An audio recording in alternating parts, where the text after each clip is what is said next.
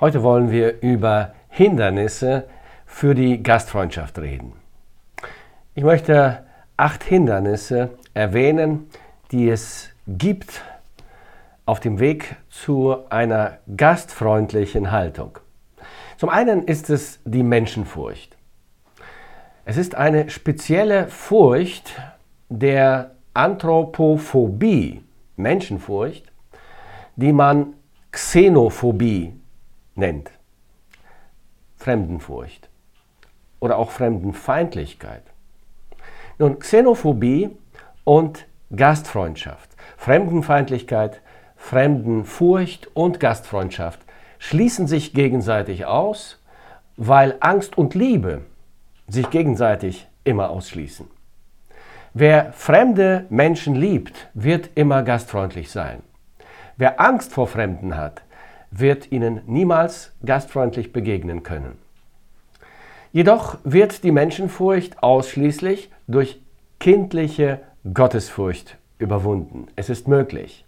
Wenn Gott in meinem Auge größer ist als die Menschen, ist es mir wichtiger, was er denkt, als das, was Menschen über mich oder über andere denken.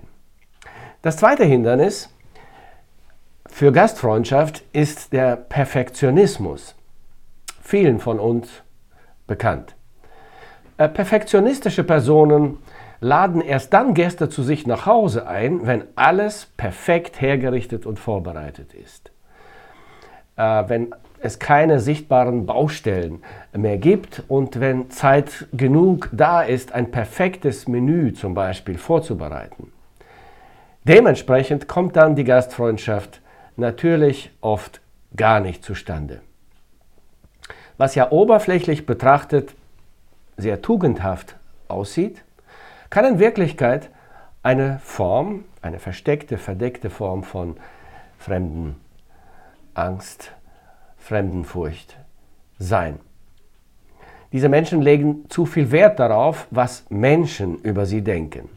Der Wunsch nach Anerkennung, für das zum Beispiel perfekte Menü, ähm, das äh, steht im Vordergrund und die Angst vor Kritik, das ist dann oft die treibende Kraft. Ein drittes Hindernis für die Gastfreundschaft ist der Stolz. Eine stolze Person ist sich selbst genug. Sie braucht niemanden. Äh, dementsprechend wird die Notwendigkeit nach Beziehungen, oder auch nach der Abhängigkeit von anderen Menschen gar nicht gesehen. Ein viertes Hindernis sind Vorurteile oder auch Ansehen der Person genannt. Es ist eine vorgefertigte Meinung gegenüber einer bestimmten Person oder einer Gruppe von Personen. Man schiebt diese Person oder diese Gruppe von Menschen in eine Schublade. Man hat ein Urteil gefällt und äh, das kann ein großes Hindernis für die Gastfreundschaft sein. Ein fünftes mögliches Hindernis ist die Selbstsucht, auch Egoismus genannt.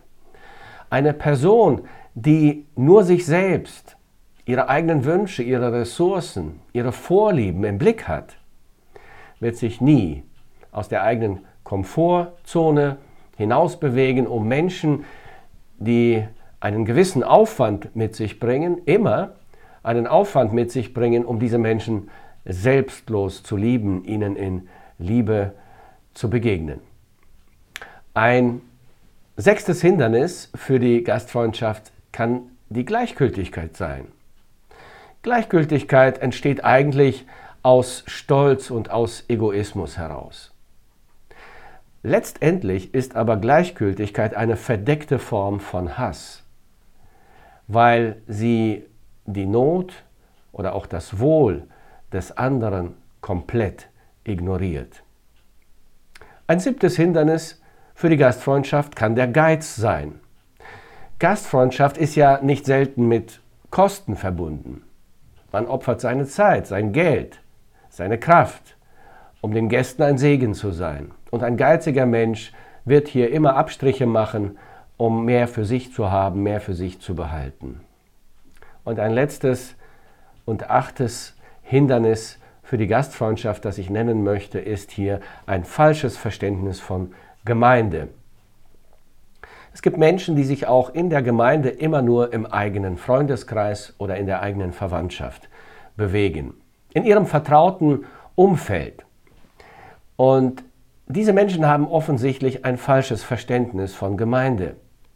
Sie verkennen, dass Gemeinde ein ständig wachsender Organismus ist, in dem immer wieder neue Menschen hinzukommen und sie gehören auch zu dieser einen großen geistlichen Familie. Wir sind tatsächlich Brüder und Schwestern füreinander.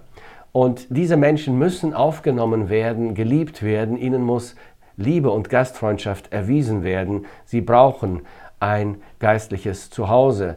Viele dieser Menschen kommen oft auch aus nichtchristlichen Familien und werden auch von diesen Familien abgelehnt. Umso mehr brauchen sie unsere Gastfreundschaft. Diese Hindernisse sind eigentlich Sünden, Sünden, die dem Herrn bekannt werden müssen. Er vergibt sie uns gerne und dann können wir mit seiner Kraft zu gastfreundlichen Christen werden.